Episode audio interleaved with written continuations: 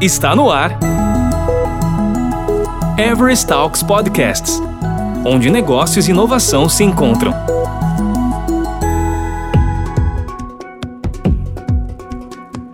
Dois colegas da NTT Data começam esse podcast discutindo uma afirmação no mínimo provocadora. Não existe UX sem dados, mas existem dados sem UX.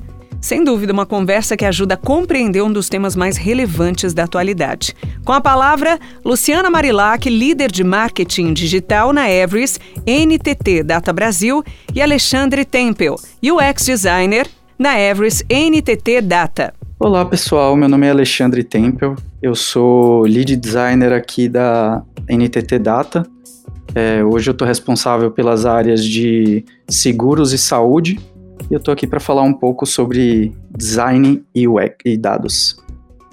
E aí, pessoal que está ouvindo aí o nosso podcast, eu sou Luciana Marilac, sou Project Lead especialista em Digital Analytics, né, trabalho direto aí com as métricas digitais.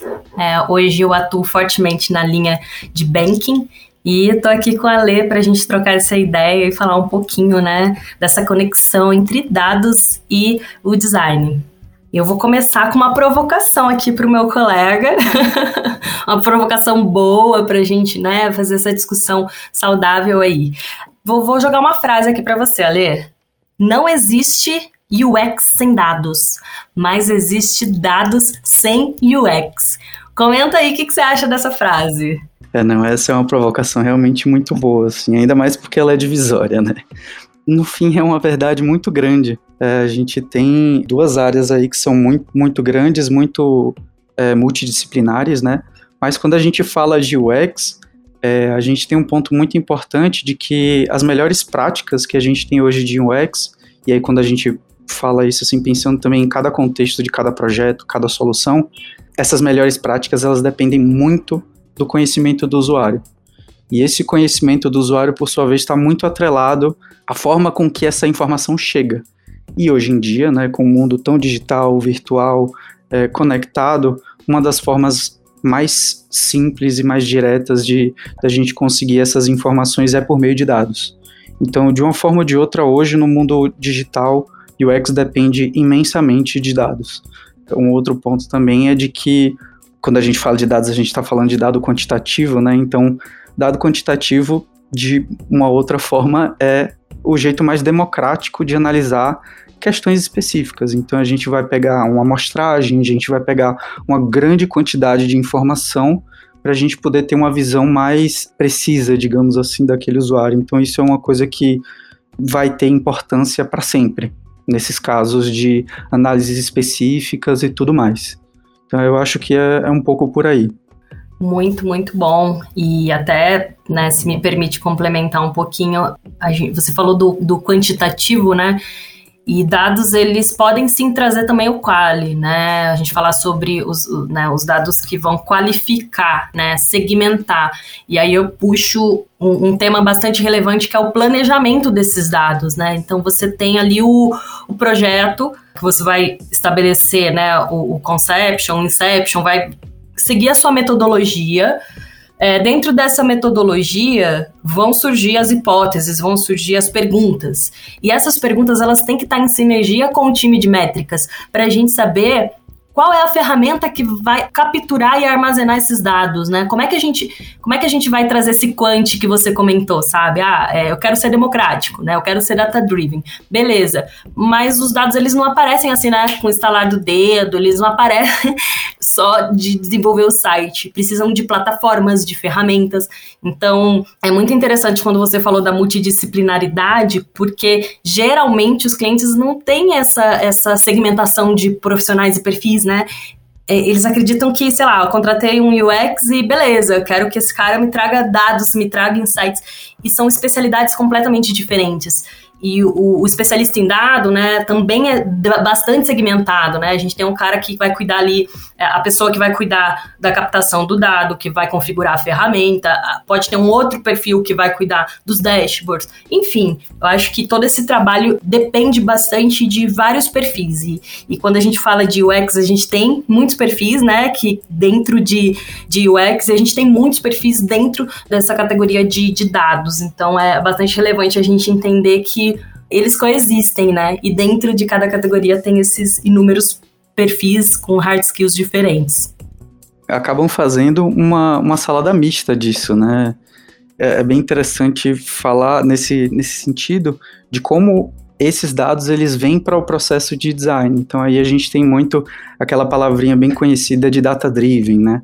como os dados eles são inclusos no processo de design. E aí, quando a gente fala disso, a gente tem uma série de, de processos, né? E, enfim. Vamos aproveitar esse gancho aí, ó. Vamos aproveitar. Deixa eu fazer outra provocação. Os dados norteiam o trabalho de UX, dão mais agilidade. Você pode comentar para a gente um pouco dessa transição? Como é que é essa passagem do design baseados em dados para o design informados por dados? quando a gente se baseia em algo ou quando a gente direciona informado por, né? Sim, é. Eu gosto de pensar em sensores, né? Que tipo de, de sensores a gente tem para imputar no nosso trabalho.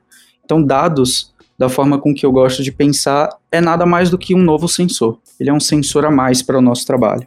Então a gente tem algumas outras coisas também que na maioria das vezes a gente até não considera, né? A gente tem é, a experiência e estudo da gente, o conhecimento de negócio, do produto, do usuário, entrevistas e testes, pesquisas, a gente tem uma série de, de outras formas de, de ver isso, né? Mas quando a gente fala de dados em específico, é, no design a gente iniciou, né, começou assim esse pensamento de, de trazer dados para o processo muito com essa ideia do data driven. Então o data driven ele é bem focado, é fechado, né? Pensando em otimizações, pensando em eficiência. Então ele é muito baseado no dado. O dado ele norteia esse desenvolvimento. Só que com o tempo foram se desenvolvendo e se descobrindo, né? Outras formas de utilizar isso, ou pelo menos de priorizar isso, é justamente o que você falou, do informado por dados. E aí, nesse design informado por dados, a gente tem um uso é, não necessariamente focado em apenas um caminho, mas também significa que a gente está trabalhando com informações além dos dados quantitativos, além dos dados que a gente captura, que a gente traz de forma técnica, né? Mas a gente também leva em consideração coisas como esses outros sensores que eu falei, como a experiência, como a intuição do designer, que aí é levar, dar talvez um, um peso semelhante para essas coisas, ou mais semelhante. Né? Então, nesse processo aí, acho que comparativos e aprimoramentos específicos dos produtos se beneficiam muito com esse método, né? Porque aí você tem uma visão um pouco mais geral. E hoje a gente já tem uma outra visão, que é o do ciente por dados, né? Ou então o data aware, que é de uma forma um pouco mais abrangente. Então, ele considera de forma totalmente equilibrada esses tipos de inputs e também procura entender quais são as limitações né, do, dos dados, percebendo como utilizar esses dados e esses diferentes inputs caso a caso. Então, é uma abordagem um pouco mais livre, beneficia bastante a descoberta. Então, quando você não sabe exatamente o que você vai atacar ou como você vai atacar, é uma forma muito boa de utilizar o dado de uma forma ali complementar, mas que não norteie necessariamente aquele trabalho, porque hoje a gente entende que existem algum, algumas limitações, né? Uma coisa que é legal de destacar aqui do, do artigo, de onde eu, eu peguei esse, esse conteúdo, é um artigo do Aaron Gitlin, que ele é designer de interação do Google, ele fala assim: dados por si só não dizem qual o problema, nem como solucioná-lo, mas podem nos ajudar a expor os problemas e avaliar a efetividade das soluções. É, é uma forma bem interessante assim de ver e entender como utilizar esses dados. Até acho que vale citar, né, o, a gente tem o Instituto Capra aqui no sul, né, do Brasil, é um instituto de dados, de cientista de dados, e o Capra, que é o, né, o fundador do instituto, ele comenta sobre o que a gente conseguir estabelecer fronteiras, né? O que, que cada dado traz, como você colocou, sensor. A gente tem o data driven, a gente tem esse informed e o Capra ele fala muito dos dados que inspiram, né? E eu acho que isso coincide bastante com essa questão que você comentou da intuição a gente trabalha ainda com a intuição, né? Muita gente confunde, ah, então não tem mais que ser intuitivo, tudo vai virar, né? Robô, tecnologia, cadê o ser humano? A nossa intuição ela vale muito ainda e a gente tem é, isso como um, uma bússola. O fato é que é como se a intuição fosse a bússola e o Google Maps ali é, são os dados, né? Então a gente tem essa inspiração através dos dados e que eles norteiam e valida, né? Agora a gente tem o, o, o dado para validar o, o, Avinash, né, o Avinash Kaushik, que é um dos grandes precursores de métricas digitais, o evangelista de, de métricas do Google, ele tem uma frase que ele fala, né? Em Deus eu confio, para todo o restante me tragam dados, né? Então, ele fala isso, se você não for Deus, me traga dados. se você tem alguma intuição, me traga algum norte, um data driven que vá, pelo menos apontar para aquele caminho que a sua intuição tá, tá chamando.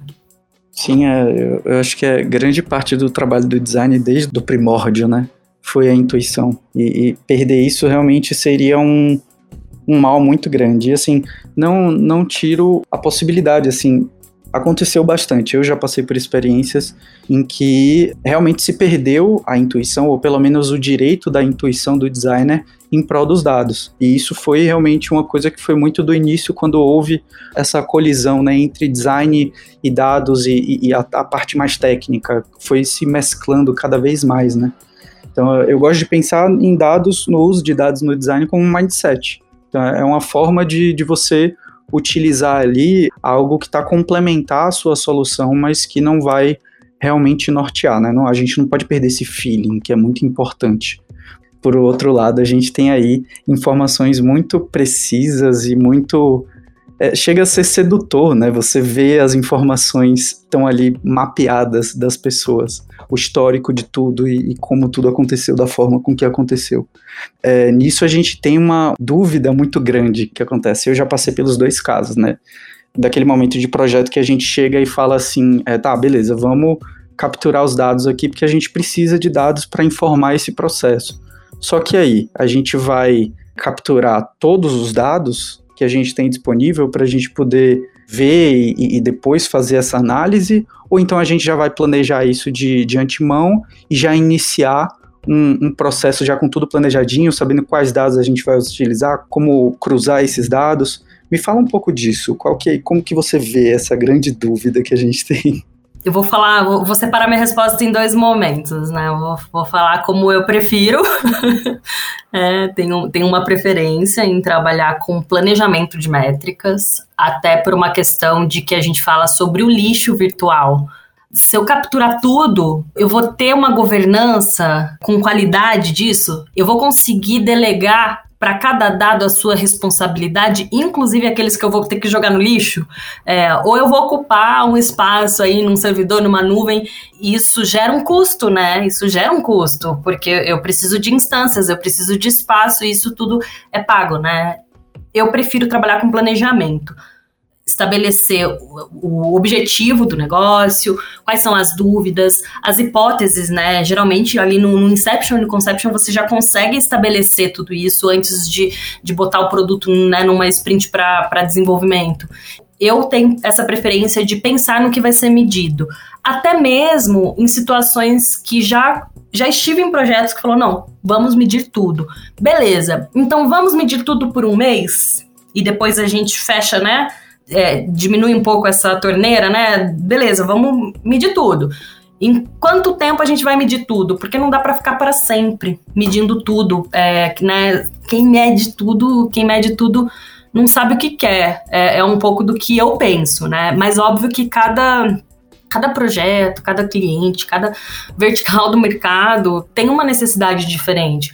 Quando eu vou falar de uma análise, por exemplo, de um chatbot, é importante que eu analise cada palavra, que eu identifique cada questão de ironia, semântica. Depende muito da situação, do projeto, né, do cliente. O ideal é a gente é, gerar essas hipóteses antes, né? Fazer um planejamento de métricas, até mesmo para você entender o ferramental. As ferramentas que você possui, ela vai te trazer resposta para essas perguntas?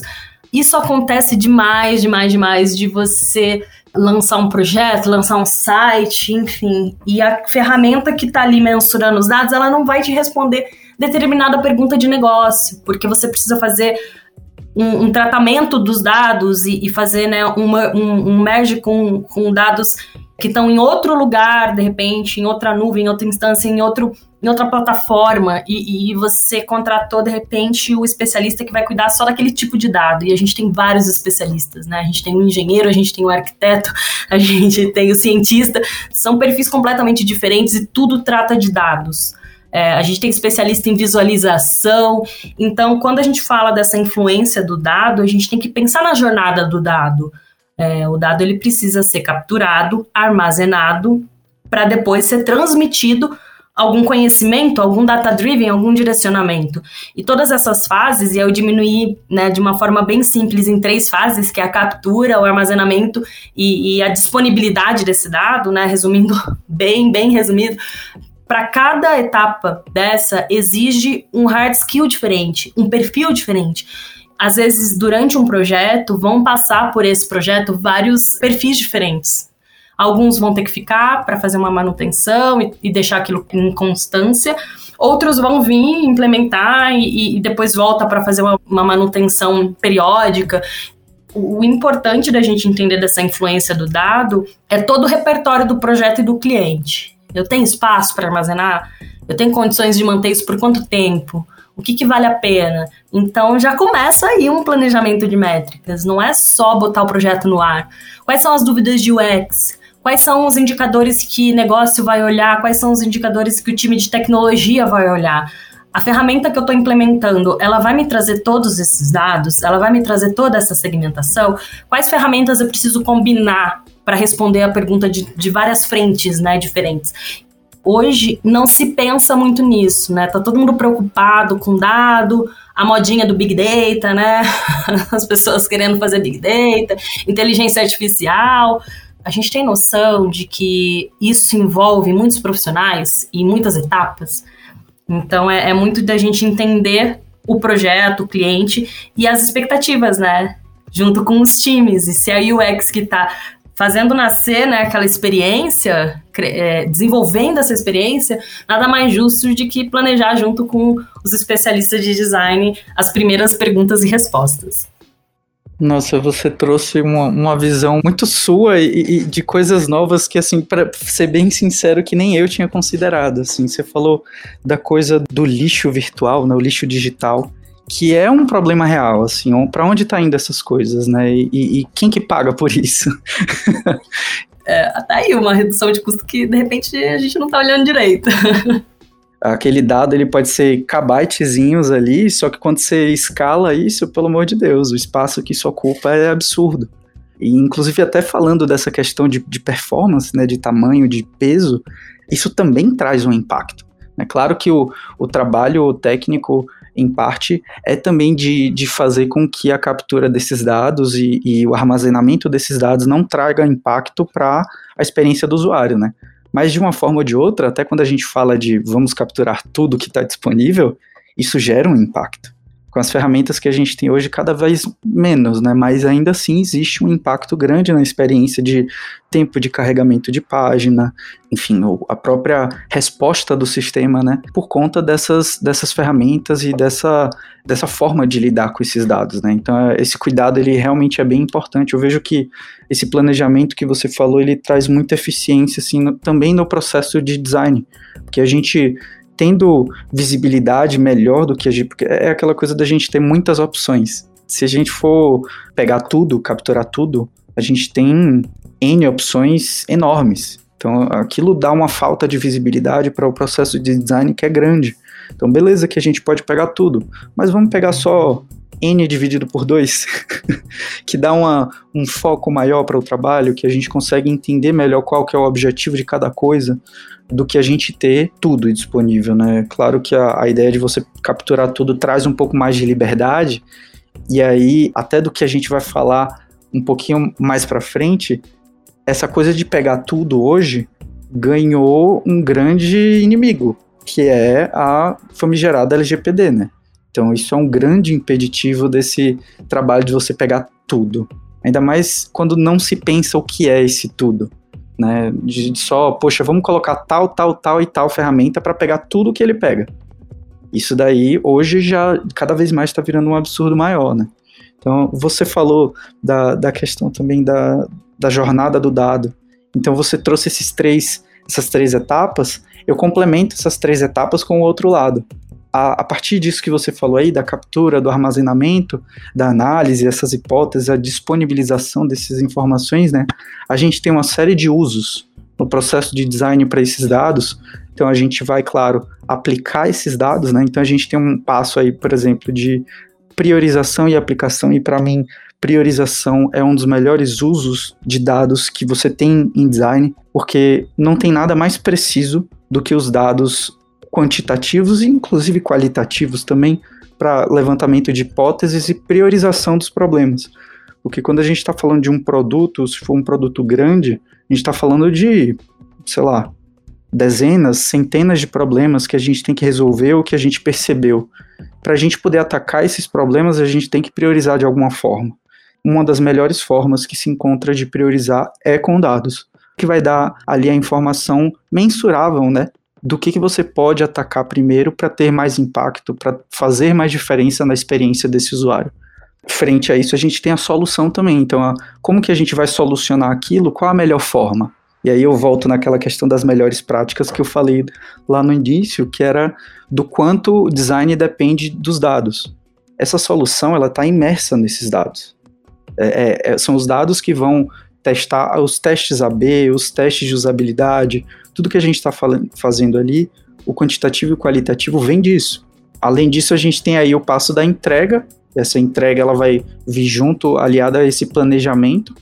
E a partir da entrega, a gente tem um outro, um outro momento do, do processo de design que usa é, os dados de forma muito ferrenha também, que é a mensuração de resultado. Então a gente precisa ter certeza de que aquilo que a gente criou lá, lá atrás, ou que a gente percebeu, solucionou e entregou, que aquilo está funcionando de fato. Então os mesmos dados que geraram ou expuseram o problema naquele momento inicial vão ser os mesmos dados que vão, vão servir de, de KPI aí para é, saber se essa solução ela realmente está funcionando. Então, assim, a gente falou de muita coisa, trouxe aqui uma visão né, sobre a organização dos dados, o uso dos dados no design, só que é, um, uma pergunta bem interessante de, de se pensar é, é, como que isso vai ser no futuro, né? A gente pensar, a gente extrapolar um pouco nesse momento. Não sei se você quer fazer isso agora, mas muita coisa impacta, né? Vamos pensar aqui, né? Estamos no ano de 2021. Faz 11 anos que eu atuo com, com dados e vejo essa transformação ao decorrer da última década de redes sociais, né? É, eu acho que as redes sociais elas trouxeram essa transformação no mercado de tecnologia. É uma das precursoras, vamos colocar assim, de, de das tecnologias chamadas Big Data, que são tecnologias que têm essa capacidade de processamento massivo dos dados, independente do tipo porque daí se a gente entrar também no tipo de dado, né, eu tenho dados estruturados, não estruturados, semi-estruturados, que seriam textos, imagens, emojis, vídeos, tudo isso gera um, um, um, armazenamento, né, diferente e coisas diferentes e como é que eu lido com a jornada do dado em cada um desses tipos de dados, né?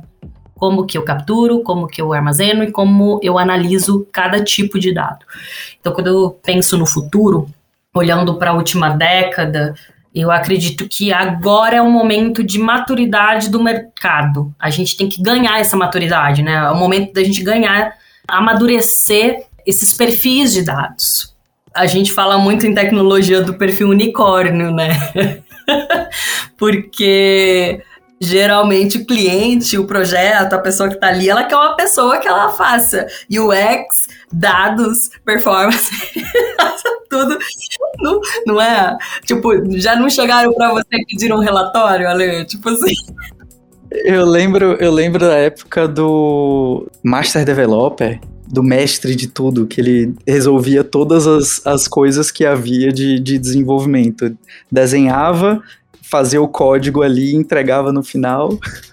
até mesmo full stack, que é tido como a pessoa que entende do back-end e do front-end, também tem os seus aperfeiçoamentos. O que de back-end, o que de front-end?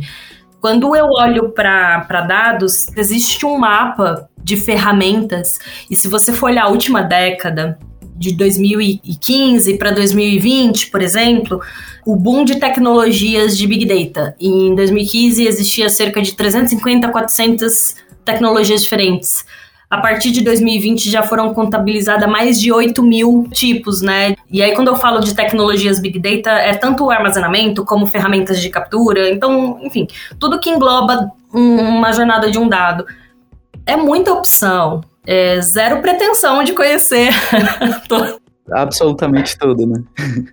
humanamente impossível. E a, gente trabalha com isso, às vezes chega alguém, ah, você conhece tal ferramenta? Você fala, não. Como não? Tipo, como não conheço, é, vamos conhecer. E, e, o princípio tende, tende a ser o mesmo. A gente tem muitas ferramentas especialistas. E aí, quando você, você citou da LGPD, eu acho que a LGPD aqui no Brasil, ela trouxe, ela forçou o mercado a amadurecer. Não que todo mundo esteja amadurecendo. Acho que ainda vão ter algumas pessoas que vão, sabe, sentar na janelinha aí do, do ônibus. Mas. Vai, com o tempo vai forçar isso um pouco, né? Não, e as grandes corporações, principalmente as grandes corporações financeiras, que lidam com muitos dados pessoais e que eu acho que são as que mais se preocupam com essa lei, tem um investimento massivo nessa questão de dados. Então, assim, é, eu tenho que ter arquiteto de dados, engenheiro de dados, é, cientista de dados. É, aí eu entro para as tecnologias de cloud que vão sustentar todos esses, dados. Eu entro para as especialidades de dados. Eu tenho dado do front, eu tenho dado do back, eu tenho CRM, eu tenho DBM. E aí você vai entrando numa sopinha de letras, porque é gente pra caramba. Não existe um unicórnio que vai fazer tudo. Se eu pudesse falar do futuro, eu diria que a gente tem que pensar no dado como uma governança, porque quando você se coloca no degrauzinho da governança, isso te permite avaliar uma versão macro, uma versão 360 de um produto, de, de um processo, de uma jornada digital para ela ser completa, ela precisa de multidisciplinaridade de perfis. E você está alocando esses perfis no momento correto? Tem um analista de métricas junto com o time de UX ali na hora de fazer o concept de algum projeto para poder justamente estabelecer esse plano de métricas e a gente conseguir direcionar o negócio de acordo com aquilo que está sendo desenvolvido ali né, na, nesse sprint de, de criação. Então é, é muito essa conscientização de maturidade do público, dos clientes, de todo mundo, né? Tanto do cliente, de saber. Até porque também, quando não tem esse profissional, alguém vai englobar isso, né? Algum outro profissional que não é da área de métricas vai englobar isso, né? Corre riscos, porque se a gente não tem um especialista, pode ser utilizado ou pode ser utilizado a menos, né? Tipo, uma ferramenta que tem um potencial grande. Por eu não ter um especialista, ela não vai ser é, bem aproveitada, como também pode acontecer o contrário, a pessoa utilizar de uma forma errada justamente por né, não conhecer a ferramenta e mensurar errado. E isso vai custar um tempo de carregamento de página, isso vai custar falta de qualidade na hora de armazenamento de um dado, porque você não capturou aquele dado naquele momento. Você tem que ter uma infraestrutura conectada com o negócio, com regras de negócio, senão você captura o dado no momento que ele que, que ele não é, é válido. E aí eu trago um exemplo que é sobre o lead, né? O que que. Uma vez eu entrei num projeto, várias pessoas envolvidas de várias áreas, e a gente tinha que mensurar o lead, só que a gente descobriu que o lead era uma coisa diferente para cada um. Para um produto era o e-mail, para o outro era o CPF, para o outro era o RG, para o outro era o, o, o, número do cliente dentro da plataforma lá de gerenciamento de clientes já, já tinha um problema, né? Eu vou armazenar o dado do lead, mas qual é o dado do lead? Então, quando a gente entra nesse detalhe, a gente vê realmente que as especialidades atuam de uma forma bastante clínica e, e, e bastante focada em poder diagnosticar, em poder trazer esse repertório dessa jornada do dado, trazer a, a, a eficácia para a eficiência, né? Então, eu tenho a, a, uma grande é, eficiência em estabelecer ali a jornada, junto com, né, principalmente times de design, e, e, a eficiência de tudo isso, como é que eu mensuro? E, e, o plano de métricas ele permite esse olhar de encontrar as lacunas, entender em que momento que a gente vai juntar tudo isso para transformar em conhecimento e para quem que eu tenho que direcionar esse conhecimento. Eu tenho que direcionar os dados de carregamento de página, é, de, de navegadores, de aplicativos, enfim, versões para o time de tecnologia.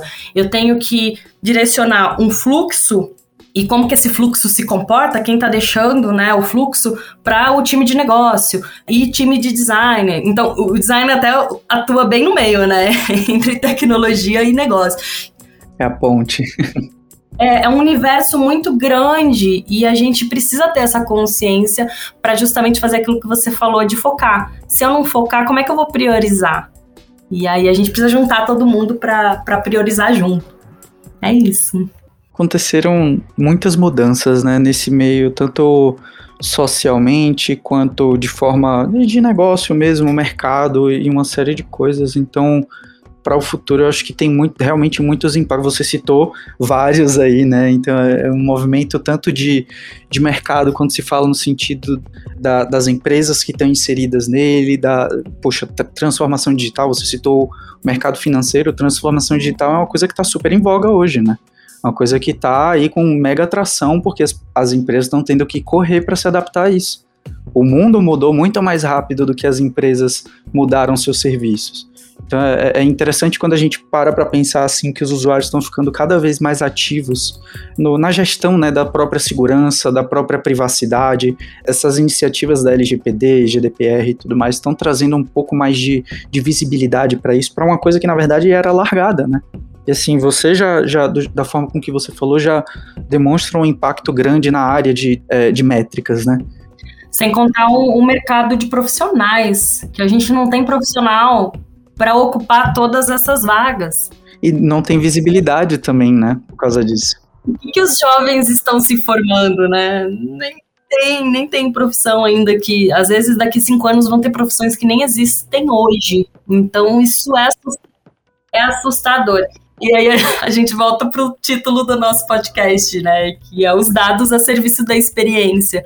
E quando a gente faz esse blend legal e, e, e bastante amigável entre os profissionais, né, essas especialidades, a gente gera um, uma potência, né, de, de eficiência e eficácia, tendo esses dados a serviço dessa experiência que é buscada, né, uma experiência otimizada que vai atingir o objetivo de negócio, seja uma venda, seja um cadastro de lead, é, é importante que a gente trabalhe sempre em conjunto. Eu concordo plenamente. É, essa troca é mais do que importante hoje e, e no futuro, né? Eu acho que do lado do, do design, muita coisa vai, vai ter que se adaptar, né? No, no exemplo do, do, de transformação digital, isso já está acontecendo de forma corrida. Mas com o tempo a gente, eh, e aí eu falo assim, do ponto de vista do processo de design, a gente vai ter que aprender cada vez mais. E aí esse movimento de sair do data driven para chegar no, no data aware é um movimento interessante porque a gente vai buscando né, informações em em vários meios. Então a gente pega de vários lugares para poder informar o processo. Essa forma democrática de quitar a privacidade hoje traz muito mais controle para o usuário, né, dele poder selecionar ali o que, que ele quer dar de informação para as aplicações. Eu acho que essa é a intenção mesmo. Né? A intenção é dar essa, esse controle para ele. Não é justo a gente buscar daquele usuário as coisas que talvez não sejam interessantes para ele prover. Ainda que isso tenha um efeito. E nós somos esses usuários, Ale, nós somos. Exatamente, nós também somos esses usuários, né? Então a gente quer um ambiente, né, onde a gente possa navegar com otimismo, né? Com certeza. Ainda que isso tenha um, um, um, efeito, né, um peso sobre a eficácia dos nossos processos aqui de criação de soluções e uma série de coisas. Com o tempo, realmente as aplicações elas vão se, se preparar para possibilitar cada vez mais isso, né, sem ferir essa experiência do usuário. E aí é, eu acho que na história sempre foi assim, né? Com o surgimento de novas limitações, o design teve que se reinventar para prover boas experiências, boas soluções, mesmo que não tenha, e aí falando de hoje, né? Mesmo que não tenha esse aporte de dados que havia até pouco tempo atrás. a, a, precisão das coisas vai diminuir um pouco por causa da amostragem, né? A gente vai ter menos amostragem, né? Com o tempo, se a gente limita o acesso das aplicações a, esse, a essas informações. Mas eu acho que o, o futuro é variado ainda. A gente ainda tá para saber o que, que vai acontecer, como que vai, realmente vai ser. Vamos marcar um, um podcast para daqui uns três anos a gente refletir sobre esse bate-papo. O fechamento, adorei, adorei. Vai ser o mesmo título e no final a gente bota dois pontos, o retorno. valeu, valeu. Você ouviu Everest Talks Podcasts, onde negócios e inovação se encontram. Toda semana tem novidades por aqui. Até lá!